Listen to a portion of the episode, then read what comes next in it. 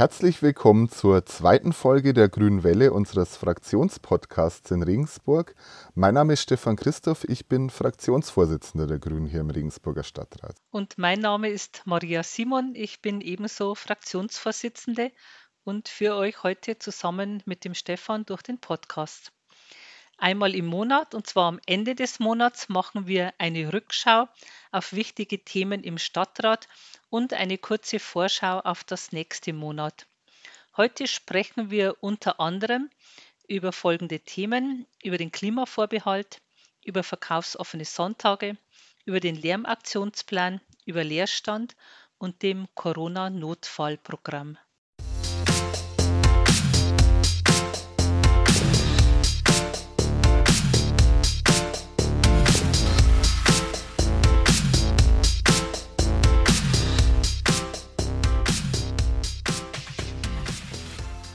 Vor fast anderthalb Jahren wurde der Klimavorbehalt für Regensburg beschlossen. Jetzt soll er endlich umgesetzt werden. Dazu sprechen wir mit Anna Hopfe. Anna ist äh, unsere stellvertretende Fraktionsvorsitzende im Regensburger Stadtrat und interessiert sich bei uns im Team vor allem für Klima- und Umweltthemen. Anna, was bedeutet der Klimavorbehalt eigentlich und entspricht die Umsetzung des Klimavorbehalts deinen Erwartungen? Ja, der Klimavorbehalt geht auf eine Debatte im Jahr 2019 zurück. Wenn wir uns erinnern, es gab große Proteste in Deutschland und auf der ganzen Welt und auch viele Kommunen haben den sogenannten Klimanotstand ausgerufen. In Regensburg gab es die Debatte auch. Die Frage, welcher Verantwortung kommt eigentlich unserer Stadt zu im Kontext der globalen Erderhitzung? Was können wir tun?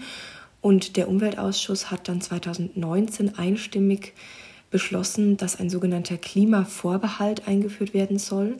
Im Kern geht es darum, im Verwaltungshandeln und auch bei den Entscheidungen der Politik die Belange des Klimaschutzes noch besser zu integrieren.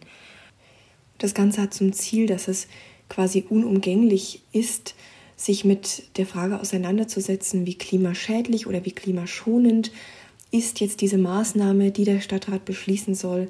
Und dafür gibt es dann ein Prüfschema. Das hat jetzt nicht nur Regensburg entwickelt, sondern das gibt es in anderen Städten auch schon, die das in den letzten Monaten eben entwickelt und implementiert haben. Und dieses Prüfschema wurde aber jetzt verwaltungsintern angeordnet über eine Dienstanweisung der Oberbürgermeisterin. Darüber wurden wir nach mehrfacher Nachfrage in Kenntnis gesetzt. Und ich finde, es kommt der, es wird der Sache nicht gerecht, so eine wichtige Frage wie den Klimavorbehalt, wo es ja eine große Debatte auch gab in der Zivilgesellschaft und in der Politik, das jetzt verwaltungsintern abzuwickeln. Da arbeiten wir gerade noch dran, hier Öffentlichkeit für die Umsetzung des Klimavorbehalts zu schaffen. Im letzten Ausschuss für Verwaltung, Finanzen und Beteiligungen wurde die E-Government-Strategie der Stadt vorgestellt. Und wir haben als Grüne noch einen wichtigen Punkt in der Vorlage ergänzt. Dazu möchte uns Michael etwas mehr erzählen. Michael Achmann ist Teil unserer Grünen Stadtratsfraktion und er arbeitet als wissenschaftlicher Mitarbeiter am Lehrstuhl für Medieninformatik an der Uni Regensburg. Michael, kannst du uns kurz mehr zur E-Government-Strategie erzählen und was heißt E-Government eigentlich? Ja, vielen Dank, Stefan. Um auch wirklich kurz zu bleiben, einen Satz aus der Wikipedia. Unter E-Government versteht man die Vereinfachung, Durchführung und Unterstützung von Prozessen zur Information, Kommunikation und Transaktion zwischen den Behörden und zwischen den Behörden und den Bürgerinnen und Bürgern beziehungsweise Unternehmen. Gerade darauf bezieht sich auch äh, der oder beziehen sich die strategischen Leitsätze, welche wir letzte Woche im Ausschuss ja verabschiedet haben, um einen herauszugreifen, der erste zielgruppengerecht informieren und kommunizieren. Diese Leitsätze werden eben noch ein bisschen ausformuliert in dieser Vorlage und das Schöne ist, jeder dieser Leitsätze ist auf seine eigene Art und Weise evaluierbar, stellt also eine Art Meilenstein dar, der erreicht werden kann. Nun gilt es also in den nächsten Monaten und Jahren einzelne Strategien und ähm, ja, einzelne Pläne auszuarbeiten, wie man jeden dieser Sätze auch verwirklichen kann. Unser grüner Erfolg ist eben auch begraben in einem dieser Sätze. So war bisher zu lesen, Datenschutz und Informationssicherheit gewährleisten. Hier haben wir noch ein Wort hinzufügen können, Datensparsamkeit. Das heißt, heute steht hier Datenschutz, Datensparsamkeit und Informationssicherheit gewährleisten. Das heißt, wir haben auch die Stadt noch einmal, wir haben auch die Verwaltung noch einmal davon überzeugen können, in ihren eigenen Leitsätzen zu definieren, dass man in Zukunft so wenig Daten wie nötig äh, erheben wird. Passend äh, zum Thema, die Stadt hat sich um das Förderprogramm Modellprojekte Smart Cities, Stadtentwicklung und Digitalisierung des Bundesministeriums des Inneren beworben. Das Modellprojekt bietet für die Stadt die Möglichkeit, die digitale Modernisierung innerhalb der Stadtverwaltung und innerhalb der Stadtentwicklung voranzutreiben und eben den digitalen Wandel in der Regensburg aktiv zu gestalten. Wir begrüßen es sehr, dass sich die Stadt für dieses Förderprogramm beworben hat. Ein weiterer Diskussionspunkt im Ausschuss für Verwaltung, Finanzen und Beteiligungen waren verkaufsoffene Sonntage. Das war eine wenig erfolgreiche Aktion der Koalition. Theresa Eberlein, äh, Stadträtin der Grünen, sitzt im Ausschuss. Und hallo, Theresa. Hallo, liebe Maria. Hallo, lieber Stefan. Vielen lieben Dank, dass ich heute mit dabei sein darf. Du kannst uns erklären, was ist da passiert und was haben wir Grüne zu dem Thema gesagt? Da hat äh, die äh, Graue Koalition den Antrag für verkaufsoffene Sonntage eingereicht.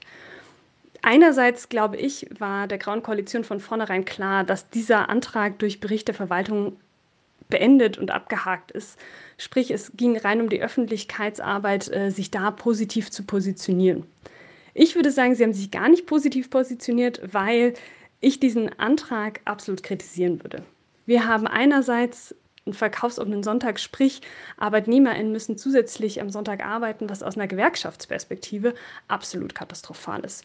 Und auf der anderen Seite haben wir nach wie vor Corona, ich weiß nicht, ob ihr es noch mitbekommen habt, aber da am Ende vom Lockdown zu fordern, dass es da möglichst viele Leute in die Altstadt gehen sollen, um einkaufen zu gehen, erscheint mir doch ganz schön konträr zu der Politik, die wir momentan eigentlich fahren sollten. In diesem Sinne, dieser Antrag war ein völliger Griff ins Klo und ich bin sehr froh, dass der ähm, in dieser Form auch nicht entschieden wurde. Am 16.03. wurde die Fortschreibung des Lärmaktionsplanes für Regensburg im Ausschuss Stadtplanung, Verkehr und Wohnungsfragen behandelt. Grundsätzlich geht es dabei darum, dass wir Maßnahmen gegen Lärm treffen und das Stadtgebiet etwas beruhigen wollen. Denn in Regensburg sind immer noch 4 Prozent der Gesamtbevölkerung von Lärmbelastungen über den gesundheitlichen Schwellenwert betroffen. Das ist immer noch zu viel. Und deshalb wollen wir das ändern. Bevor der Lärmaktionsplan im letzten Jahr beschlossen wurde, konnten Regensburger Bürgerinnen und Bürger Vorschläge zur Lärmberuhigung einbringen. Und dieses Mal ging es im Ausschuss darum, ob und wie diese Maßnahmen umgesetzt wurden und wie es nun weitergehen soll. Der Verkehr trägt viel zum Lärm bei und deshalb gehört zu den Maßnahmenpaketen äh, neben aktiven Schallschutzmaßnahmen auch die Schaffung von Tempo-30-Zonen oder die Sanierung von Straßenbelägen dazu, um den Verkehrslärm zu verringern. In diesem Jahr soll unter anderem im Zuge der Errichtung des Interims ZOBs, also des zentralen Omnibusbahnhofes, eine Tempo-30-Zone im Bahnhofsumfeld eingerichtet werden. Außerdem soll es Tempo 30 nachts in der Margaretenstraße und in einem Abschnitt in der Donaustauffer Straße geben. Denn das Thema Lärmschutz ist auch ein Gesundheitsthema und wir wollen auf das Wohl aller achten. Zum Thema Leerstand jetzt. Das Thema beschäftigt uns als grüne Fraktion schon seit einiger Zeit, auch vor Corona, aber jetzt durch den Lockdown ganz besonders. Wir fürchten, dass der Leerstand in den kommenden Monaten vor allem bei Geschäften in der Innenstadt in Regensburg noch weiter zunimmt. Wenn mehr und mehr Geschäfte zumachen, dann können ganze Straßenzüge oder Quartiere unattraktiv werden. Das hat dann auch Folgen für die noch bestehenden Geschäfte vor Ort. Wir fordern deswegen, dass die Stadt Regensburg sich dem Thema annimmt. Es gibt ganz tolle Beispiele aus anderen Städten. In Rotterdam zum Beispiel gibt es eine staatliche Gesellschaft, die äh, leerstehende Gebäude ankauft und weiterverkauft oder man könnte die auch anmieten und weitervermieten zu günstigen Konditionen. Leerstände können aber auch für kulturelle Zwecke zwischengenutzt werden. Zum Beispiel durch Pop-up-Galerien, durch Ausstellungen, durch künstlerische Aktionen. Da gibt es auch hier in Regensburg ganz viele kreative Ideen. Wir wollen auch einen regelmäßigen Leerstandsbericht der Stadtverwaltung, damit wir als Stadtrat wissen und auch darüber informieren können, wie sich der städtische Leerstand, also die eigenen Gebäude der Stadt äh, in Regensburg, weiterentwickeln. Und wir bleiben nochmal beim Thema Kultur. Die Stadt hat ein Corona-Notfallprogramm für KünstlerInnen aufgelegt. Daniel GT sitzt für uns im Kulturausschuss. Daniel, kannst du uns erklären, wie das Programm funktioniert ja, es sind schwere Zeiten für Kunst und Kultur und das erweiterte Corona-Notfallprogramm der Stadt zielt darauf ab, die Situation während der Pandemie zu stabilisieren. Tatsächlich verstecken sich hinter dem Titel verschiedene Maßnahmen, dazu gehört die Ergänzung der Förderpraxis, aber auch konkrete Projekte. Die Impulsförderung soll zum Beispiel die Entwicklung von Konzepten oder Vernetzung unterstützen, ohne dass am Ende ein Werk vorgelegt werden muss. Persönlich freut mich besonders, dass das Programm auch Fördermittel für eine Zwischennutzung vorsieht. Insgesamt haben wir schon den Eindruck, dass hier versucht wird, das Mögliche möglich zu machen. Klar ist aber auch, dass wir in der Stadt nicht zurechtbiegen können, was in Bund und Land versäumt wird und die Lage für Kunst und Kultur ist nach wie vor angespannt. Ich möchte noch über ein weiteres Thema aus dem Planungsausschuss berichten. Und zwar wurde am 2. März eine Studie vorgestellt, die sich mit dem notwendigen Ausbau des Schienenpersonennahverkehrs in Regensburg und in der Umgebung befasst. Wir brauchen hier in der Region und Regensburg braucht dringend strukturelle Verbesserungen im Bereich des Schienenpersonennahverkehrs, um eben den öffentlichen Personennahverkehr attraktiver und leistungsfähiger zu machen. Der Studie nach soll der Ausbau in zwei Phasen erfolgen. Die erste Phase sieht unter anderem eine kurz- und mittelfristige Verbesserung bei der Fahrplantaktung vor. Und das Ziel der zweiten Phase, die voraussichtlich erst bis 2035 realisiert werden soll, da ist die Umsetzung eines, länger, eines langfristigen Fahrplankonzeptes und entsprechende Infrastrukturmaßnahmen vorgesehen. Zu den Infrastrukturmaßnahmen zählt zum Beispiel die zusätzlichen Haltepunkte im Stadtgebiet, der dreigleisige Ausbau des Streckenabschnittes Regensburg Hauptbahnhof äh, Richtung Obertraubling und die Reaktivierung der Strecke Maxhütte-Heidhofburg-Lengenfeld. Außerdem soll es, ein S-Bahn soll es einen S-Bahn-ähnlichen Standard mit ganztägig mindestens zwei Zügen pro Stunde geben. Wir finden diese Maßnahmen sehr gut und sehr sinnvoll aus dieser Studie. Und nun ist es einfach wichtig, diese Maßnahmen auch schnell umzusetzen. Für das Historische Museum Regensburg steht eine komplette Neukonzeptionierung an. Dazu ist im Kulturausschuss schon im Juli 2019 ein Beschluss gefasst worden, der einen äh, Beirat aus Expertinnen ins Leben ruft. Der Beirat soll die Museumsleitung bei grundlegenden Fragen zur Museumskonzeptionierung äh, beraten. Und ähm, in der letzten Sitzung des Kulturausschusses Anfang März ähm, wurde uns jetzt auch die Besetzung dieses Beirats vorgeschlagen. Da sitzen neben GeschichtswissenschaftlerInnen auch ähm, KulturwissenschaftlerInnen, KunstwissenschaftlerInnen und äh, Leute mit Expertise aus dem Bereich Ausstellungsdesign, aus Medieneinsatz oder der Museumskonzeption dabei. Wir haben auch angeregt in der Ausschusssitzung, dass in den Beirat auch Gäste aus dem Bereich Neuere Geschichte und Zeitgeschichte eingeladen werden sollen. Das wurde auch aufgenommen, weil wir denken, dass Regensburgs Geschichte nicht irgendwann in der frühen Neuzeit ändert, sondern dass auch die heutige Zeit, dass natürlich auch die NS-Zeit dazugehört. Die erste Sitzung des Beirats soll bald schon stattfinden und wir sind gespannt, was dabei rauskommt. Und jetzt noch ein paar kurze Infos zum Abschluss. Der Regensburger Integrationsbeirat ist neu gewählt worden. Der Integrationsbeirat vertritt die Interessen von Menschen mit Migrationshintergrund in Regensburg und soll die Anliegen von denen auch in den Stadtrat einbringen. Der Integrationsbeirat wird alle sechs Jahre gewählt und besteht aus Menschen mit ausländischer Staatsbürgerschaft, aus AussiedlerInnen und aus denjenigen, die in Deutschland eingebürgert worden sind. Dazu kommen dann noch ExpertInnen und Mitglieder aus den einzelnen Stadtratsfraktionen.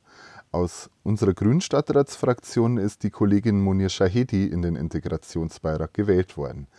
Monir, dir herzlichen Glückwunsch und Daniel GT vertritt unsere Stadtratsfraktion als beratendes Mitglied noch im Integrationsbeirat.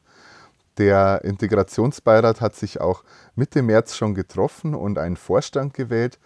Dem gratulieren wir recht herzlich und freuen uns auf eine gute Zusammenarbeit. Zum Schluss habe ich noch eine gute Nachricht. Die Regensburg Tourismus GmbH hat eine sehr gute Gemeinwohlbilanzierung erhalten. Herzlichen Glückwunsch dazu. Die Regensburg Tourismus GmbH fördert den Regensburger Tourismus.